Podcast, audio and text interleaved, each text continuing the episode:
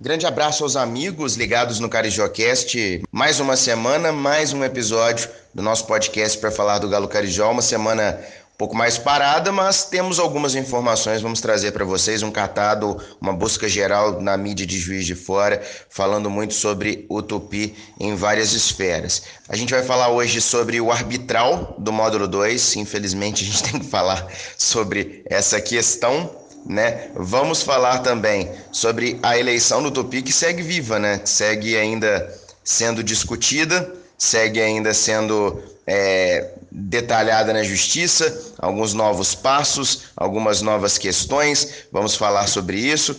Temos também algumas novidades aí sobre essa questão judicial. Tudo isso será discutido hoje no nosso episódio. Antes de qualquer coisa, eu quero lembrar a vocês que eu estou nas redes sociais. Pode procurar no Twitter, arroba Giovanni Rezende, também no Instagram, arroba Giovanni C. Rezende, e no Facebook Giovanni Carvalho Rezende, onde a gente pode ter um contato, podemos conversar. Lembrando que você pode mandar o seu recado também no nosso e-mail, carijocast.gmail.com carijocast.gmail.com e lá a gente pode discutir, falar sobre Tupi, trazer outras novidades, enquanto as situações elas seguem acontecendo normalmente no Galo Carijó, a gente preocupando assim com o próximo ano e também com toda esta questão eleitoral. Antes de entrar nessa questão eleitoral, é importante a gente falar que já foi convocado o arbitral do módulo 2. O arbitral do módulo 2, meus amigos, é o que decide formato de disputa, é, entre outras coisas, regulamento, onde os clubes assinam aquelas coisas que eles não leem, depois eles reclamam, isso aqui é o chamado arbitral. E o Tupi foi convocado após 14 anos, é triste ter que dizer isso, para o arbitral do módulo 2. O Topic, eu já fiz algumas notícias sobre isso no meu blog, é, era a equipe do interior, descontando Vila Nova de Nova Lima, que fica na região metropolitana, que estava mais tempo no módulo 1, né, vai ao módulo 2, após anos e anos de batalha no módulo 1, vai disputar o módulo 2, estava no módulo 1 desde 2007, em 2006 você havia sido vice-campeão do módulo 2, consequentemente conquistando o acesso naquele jogo maravilhoso contra o Juventus de Minas Novas, a vitória por 3 a 1 e depois toda aquela espera do torcedor no estádio municipal para poder ouvir o jogo do Uberaba no rádio, que acabou dando certo, ainda bem, mas infelizmente retrocedemos, voltamos espaço e aquilo ficou para a história. Agora a gente pensa em recuperação. Então, convocado, o encontro vai ser realizado no dia 5 de novembro, às duas da tarde, na sede da Federação Mineira em Belo Horizonte. Lembrando que 12 equipes foram chamadas a participar: América de Toflotone, o Atlético de São João Del Rei, Betim, Capri Uberlândia, Guarani de Divinópolis, Democrata de Sete Lagoas, Democrata de Governador Valadares, Serranense, Ipatinga, Nacional de Muriaé, Pouso Alegre e Tupi. Essas são as equipes que vão disputar o módulo 2 da temporada 2020. Então Tupi fica nesse aguardo, fica para saber é, qual que vai ser a sua participação, como é que vão ser as questões aí relativas ao módulo 2 e tudo mais, mas no meio do caminho tem toda essa questão judicial, tem toda essa questão judicial no meio do caminho. A gente tinha falado sobre a possibilidade de recursos da chapa derrotada, SOS Tupi, e a questão segue na justiça, ainda estamos naquele prazo em que é, foi dado para que a chapa eleita Aliás, para que o Tupi apresentasse os documentos da eleição, caso contrário, a eleição não seria homologada, estamos nesse prazo, mas a chapa SOS Tupi segue se movimentando e contratou um escritório famosíssimo de advocacia no Rio de Janeiro, Jucá Bevilacqua e Lira, Inclusive, o encarregado pelo processo vai ser o advogado, aliás, está sendo, né? Já está começando desde essa semana, Marcelo Jucá, ele que é o atual presidente do Tribunal de Justiça Desportiva do Rio de Janeiro, e ele acredita, pelo menos pelo que ele falou aos alguns colegas da imprensa, inclusive colegas da imprensa do Toque de Bola, grande abraço ao pessoal do portal Toque de Bola, estão sempre aí em cima da notícia, falou que existem é, materiais consistentes que indicam a possibilidade de irregularidades e que a chapa está trabalhando para impugnar a situação, impugnar a outra chapa, ou mesmo a possibilidade de anulação com um novo pleito a ser marcado. Lembrando que também existem hipóteses de que é, seja nomeado um interventor judicial, tudo isso o, enquanto as eleições não acontecem, até mesmo para poder gerir as eleições, porque foi uma das reclamações da chapa SOS Tupi que a COFEL, a Comissão Eleitoral, era toda formada por membros da atual chapa, da atual gestão. E como eles não tiveram acesso a alguns dos documentos, pelo menos alegaram não ter acesso a alguns dos documentos, eles obviamente se sentiram prejudicados e correram atrás da justiça, que agora está analisando, e a expectativa é de que isso seja resolvido para que as coisas possam ser decididas o mais rápido possível, para que o Tupi possa ter andamento. Então, essa questão judicial segue firme e forte. Escutei pelos bastidores que pode ser que durante esta semana, estou gravando isso no meio da semana, importante destacar que é gravado, então desdobramentos podem seguir acontecendo. Enquanto você está ouvindo, pode ter acontecido coisas novas. Na próxima semana a gente comenta, mas ouvir por alto, podem acontecer coisas que modifiquem um pouco o cenário dessas eleições realizadas agora no ano de 2019. Então vamos aguardar para poder saber o que vai acontecer. Lembrando que, como arbitral, como eu disse, já está marcado para o dia 5, o Tupi precisa enviar um representante para participação desse arbitral e também, claro, a temporada se aproxima, né? Já estamos em outubro, novembro, dezembro, o campeonato está marcado para início em 9 de fevereiro. Então é importante também a mobilização e a movimentação. Acredito que mais que essa questão judicial esteja sendo travada é, com bastante afinco na, na justiça, que tanto por um lado quanto por outro, até mesmo a chapa derrotada já tenha um planejamento, algo traçado para caso as coisas deem uma reviravolta e a própria chapa da situação, como a gente já trouxe no podcast passado, no capítulo passado, tem aí os seus planejamentos, já vinha conversando, então estão todas montadas no quesito futebol. Agora a questão é trabalhar pela organização para que tudo possa dar certo quem sabe a gente consiga resolver isso o mais rápido possível para que o Tupi possa andar, mas é aquilo que eu disse da vez passada e mantenho a minha opinião. Eu acho que, independentemente do Tupi dentro de campo, é importante nesse momento pararmos para pensar no futuro do Tupi. Qual futuro nós queremos para o clube? O clube já foi dilapidado nos últimos anos, já teve uma perda muito grande da credibilidade, da transparência, da estrutura. A equipe estava no, na Série B do Campeonato Brasileiro, hoje está no módulo 2 e sem divisão nacional. Então, o time foi sendo é, derrubado aos poucos, cada ano que passou, a equipe desceu alguns degraus. Então agora é a hora de passar o clube a limpo, é a hora de discutir-se o clube. Então, independentemente de a eleição ser confirmada ou não, é a hora dos próximos gestores passarem a limpo tudo que foi feito, todas as questões financeiras, tudo que não foi pago, todas as dívidas trabalhistas. Essa semana, inclusive, Bruno Ribeiro publicou no Globoesporte.com. Um grande abraço a ele. É, número exorbitante de dívidas trabalhistas. O Tupi tem mais de 55 ações, algumas ganhas, claro, é verdade, mas é muito para um clube de futebol e existem é, papos nos bastidores de que mais ações vão ser mandadas. Então o Tupi precisa ser passado a limpo. O Tupi precisa ser resolvido, o Tupi precisa voltar aos caminhos da transparência, o Tupi precisa ser um clube aberto, o Tupi precisa ser um clube participativo, um clube que dê espaço não apenas para os sócios, que são, claro, muito importantes, eles são donos dos quinhões, são donos da, da, mais do futebol, do torcedor. Afinal de contas, volto a repetir, o Tupi, a razão social dele é futebol. O Tupi não existiria sem futebol. O futebol construiu o clube. E hoje nós temos mais torcedores do futebol do que sócios, até porque o quinhão não é vendido. Então o sócio ele tem respeito, mas o torcedor precisa ser respeitado. O torcedor precisa ser ouvido. E eu acho que esse é o momento perfeito para se passar o clube a limpo. Infelizmente andamos para trás, mas podemos também andar para frente. Só depende das próximas movimentações, das próximas gestões.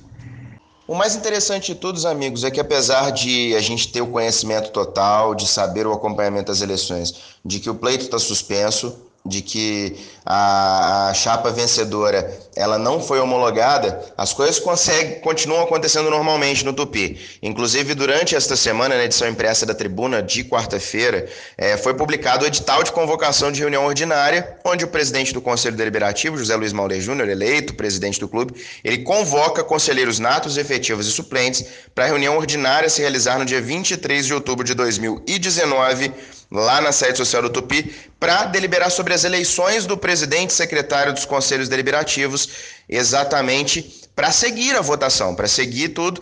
Lembrando, é importante destacar que a, a, nota que foi publicada, este edital de convocação que foi publicado no jornal, ele deixa bem claro que, conforme decisão judicial, apesar da eleição do presidente eles estarem marcando para o dia 23, aí às seis e meia da noite, a primeira convocação, e às seis e quarenta e cinco a segunda e última convocação para essa pauta que, conforme decisão judicial, a posse fica suspensa. Então, está bem claro que eles estão seguindo normalmente com as decisões, com a eleição do Conselho Deliberativo, mas tendo noção de que a decisão foi suspensa. Nessa eleição, só para vocês terem uma ideia, que são definidos o novo, novo presidente, o vice, o secretário do Conselho Deliberativo, que vai ser formado por 60 membros efetivos e 20 suplentes e conselheiros natos, sócios beneméritos, ex-presidentes vice-presidentes do Tupi e do Conselho, a partir de janeiro de 2010, segundo o Estatuto Alvinegro. Então, essa é a constituição né, desse Estatuto do Tupi.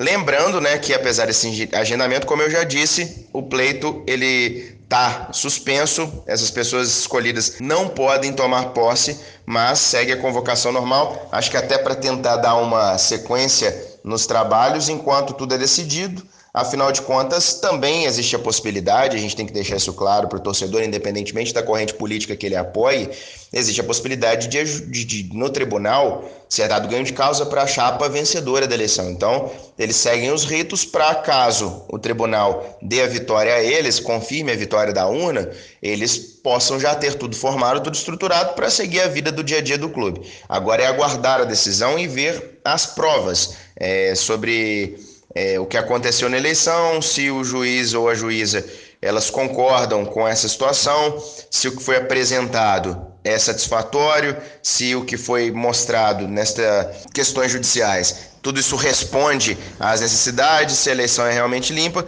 O que eu sei é que a chapa SOS Tupi está confiante da possibilidade da anulação da eleição, que, segundo eles, existem argumentos fortes e positivos para que a eleição seja cancelada e, ao mesmo tempo, a chapa JR 2020 acredita que pode seguir normalmente, que vai conseguir, por mais que a eleição seja anulada, se manter vitoriosa. Então a gente só aguarda, né? Infelizmente, a nós torcedores cabe esperar e aguardar um futuro, uma decisão que seja a melhor possível para o clube. Já que o podcast é gravado uma vez por semana apenas, meus amigos, eu peço que vocês fiquem ligados nas redes sociais. Qualquer novidade, qualquer alteração, qualquer surgimento de nova notícia, a gente obviamente vai divulgar. Eu, principalmente, a imprensa de Juiz Fora tem estado muito ativa. É, não é um corporativismo, mas eu acho que é importante a gente fazer uma defesa do trabalho da imprensa de Juiz de Fora. Muita gente cobra, ah, vocês deveriam fazer um trabalho mais investigativo, vocês fizeram isso em outros anos. A questão, gente, é que existe uma, uma palavrinha chamada responsabilidade. Mesmo que existam documentos, a questão está judicializada. Então é muito importante que o juiz homologue esses documentos. Se a gente fizer uma reportagem em cima de um documento que não tem uma comprovação ou que não seja utilizado, primeiro, a reportagem pode ser perdida, e segundo, por conta da responsabilidade, se usarmos um documento que não seja verdadeiro, não que seja o caso, ou que tenha sido o caso, mas se usamos um documento que talvez não tenha veracidade, a gente pode levar um processo, e tudo isso pode complicar o nosso trabalho. Então a gente precisa trabalhar com tranquilidade, responsabilidade, ter paciência e calma. Quando as informações vêm, elas são divulgadas. Só nessa semana a gente viu, é, como eu disse, a informação do Bruno Ribeiro, trazendo a questão da, das dívidas trabalhistas do Tupi. Então a imprensa está ativa, ela está fiscalizando, ela está de olho e ela está ligada. Então ela sabe o que está acontecendo nos próximos passos. A questão é que nesse caso judicial é melhor para a gente esperar o que está acontecendo, porque os dois lados, obviamente, eles mandam e informam mas quem decide no fim das contas é o juiz. Então, tudo isso a gente precisa ter muita tranquilidade e responsabilidade para saber discernir. E, óbvio, independentemente da chapa que foi eleita, a imprensa vai trabalhar para fiscalizar. Muitos pedem ah, que a imprensa de de Fora tem que ser bairrista. É óbvio que é importante destacar o que é nosso. E eu estou falando aqui hoje como torcedor do Tupi. Esse Carijocast ele representa muito o torcedor do Tupi que vos fala. Mas eu sou um jornalista acima de tudo. E não dá para fazer agenda positiva em cima de notícia negativa.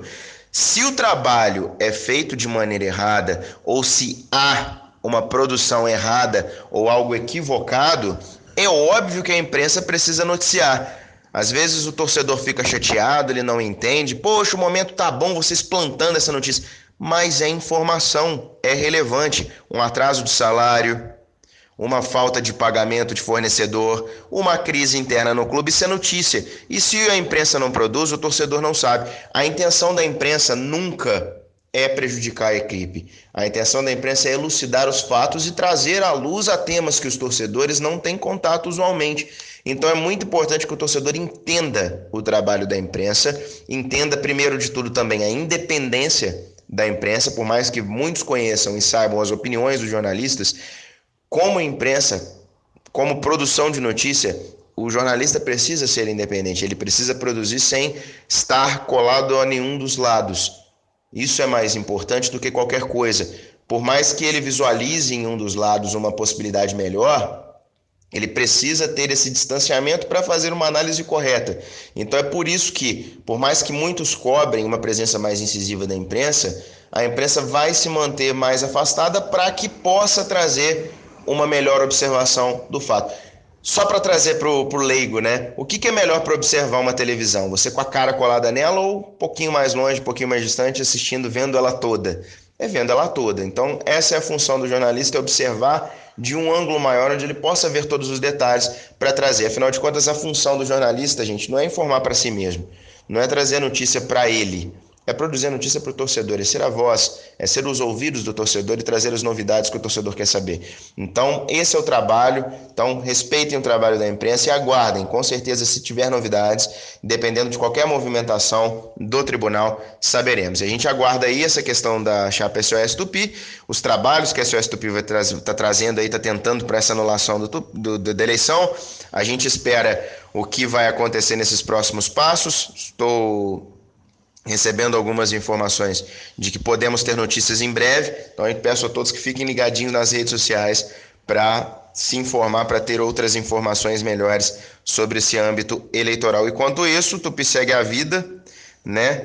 A gente tem o próximo ano batendo a porta, a chapa JR 2020 eleita segue aí como se nada tivesse acontecido, fazendo suas reuniões, se organizando. Então, o Tupi, obviamente, não parou, mas a gente torce e a gente aguarda para que o melhor seja decidido. E eu confio no judiciário, acho que o que for para ser vai ser decidido.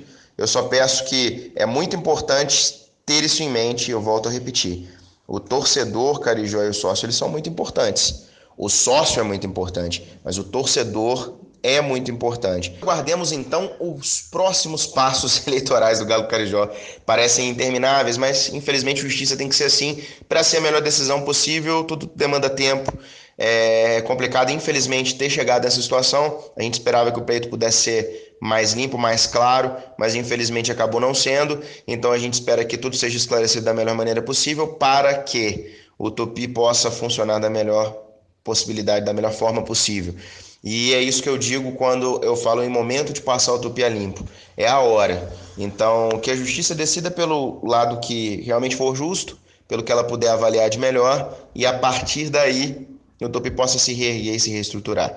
Eu vou ficando por aqui nesse CarijoCast de hoje, lembrando a vocês que nós temos o nosso e-mail, carijocast.gmail.com, mande seu recado. Se você tiver interesse também em apoiar o jornalismo independente, entre em contato com a gente. E claro, vá às minhas redes sociais, Giovanni Rezende no Twitter, arroba Giovanni Rezende, arroba Giovanni C. Rezende também no Instagram, para você seguir por lá. E claro, Giovanni Carvalho Rezende no Facebook, e a gente fala muito sobre Tupi, traz as informações a você que é Carijó e se liga no esporte de Juiz de Fora. Combinado? Um abraço a todos e até a próxima.